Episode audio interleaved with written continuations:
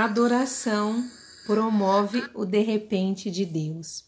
A adoração ele é um estilo de vida, um efeito de engrandecer ao Senhor, de enaltecer ao Senhor, uma veneração, é liberar palavras de amor, de engrandecimento ao nosso Deus.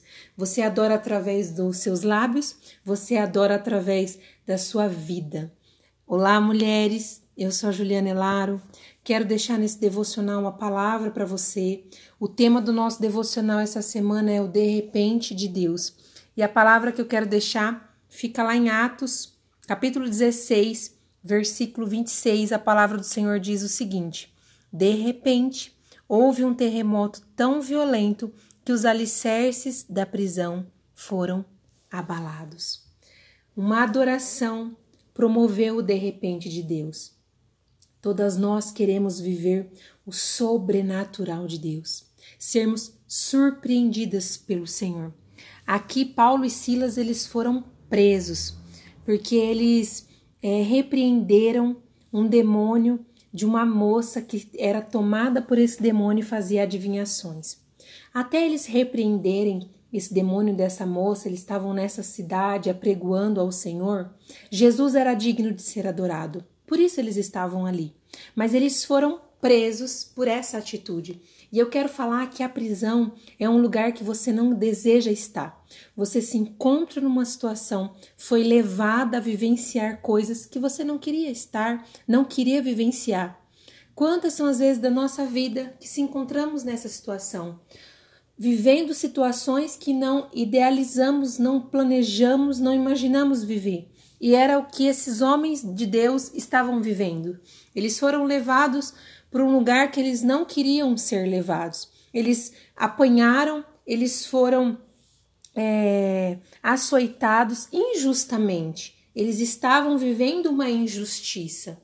E diante de todo esse cenário de estarem presos num lugar onde eles não queriam estar, que eles não mereciam estar, de forma injusta, é, após apanhar, eles poderiam verbalizar: por que, que eu estou aqui? Eu estava pregando Jesus, estava fazendo a vontade de Jesus e olha como está a minha vida.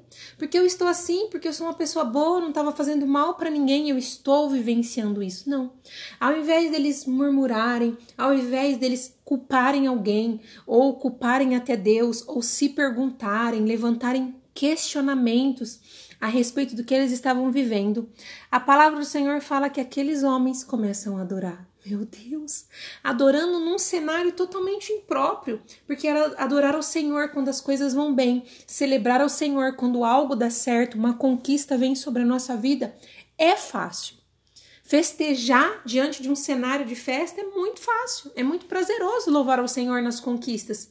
Mas aqui não tinha conquista, tinha prisão e açoite. Aqui não tinha palavras de validação, aqui não tinha liberações de promessas e que vai tudo certo, que vai ficar tudo bem, não.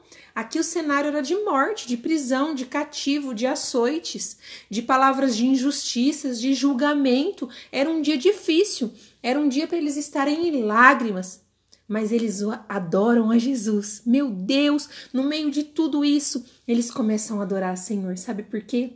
Porque a adoração promove o de repente de Deus.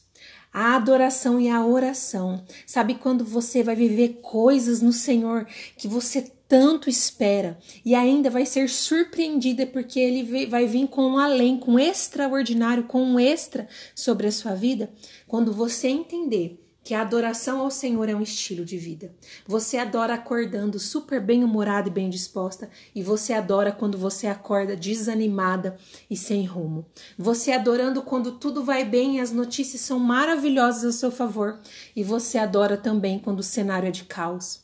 A gente tem que entender que existe uma dependência e é no Senhor. E o Senhor é Senhor imutável. O Senhor ele não muda, a palavra dele diz que ele não tem sombra de variação. Então ele não mudou porque o caos está instalado. Ele não mudou porque as portas de trabalho talvez se fecharam. Ele não mudou porque talvez o seu esposo não está tá te tratando da maneira que você imaginava. Ele não mudou porque talvez a faculdade que você é, idealizou fazer não está fluindo como você queria.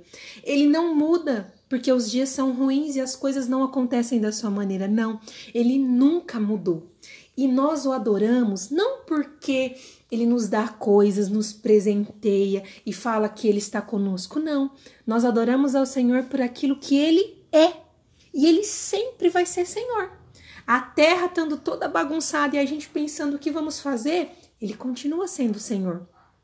As coisas fluindo ou não, ele continua sendo o Senhor. E nós o adoramos como, adoramos como estilo de vida, entendendo que presas a um lugar que não gostaríamos de, estar, numa situação que não gostaríamos de estar, mesmo assim ele é digno de ser adorado.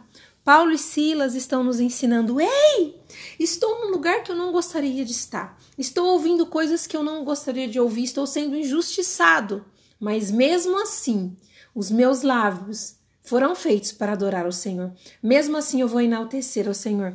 E eles louvavam com muita empolgação. E nesse meio desse louvor, dessa adoração, dessa oração, no meio da dor que eles estavam sentindo fisicamente, no meio da dor de não saber se eles iriam sair dali talvez com vida, como seria o dia seguinte, o que eles iriam fazer, eles estavam adorando. E a palavra do Senhor fala que era por volta da meia-noite. Deixa eu dizer para você, adore ao Senhor o tempo todo, seja de dia, de noite, cansada ou não, mulher, adore, abre os seus lábios para adorar o Senhor. E aí diz que no meio desse cenário, de repente houve um terremoto. O Senhor veio abalou a estrutura daquele lugar e trouxe liberdade para Paulo e Silas. Se você quer sair do lugar onde você está, que talvez te traz dúvida, te traz agonia, você está preso às vezes numa ansiedade, num problema, numa situação, precisa de um socorro, de algo sobrenatural, de algo que só Deus pode fazer para mover todo esse cenário, abalar toda a estrutura do ambiente onde você está inserida. Adore o Senhor.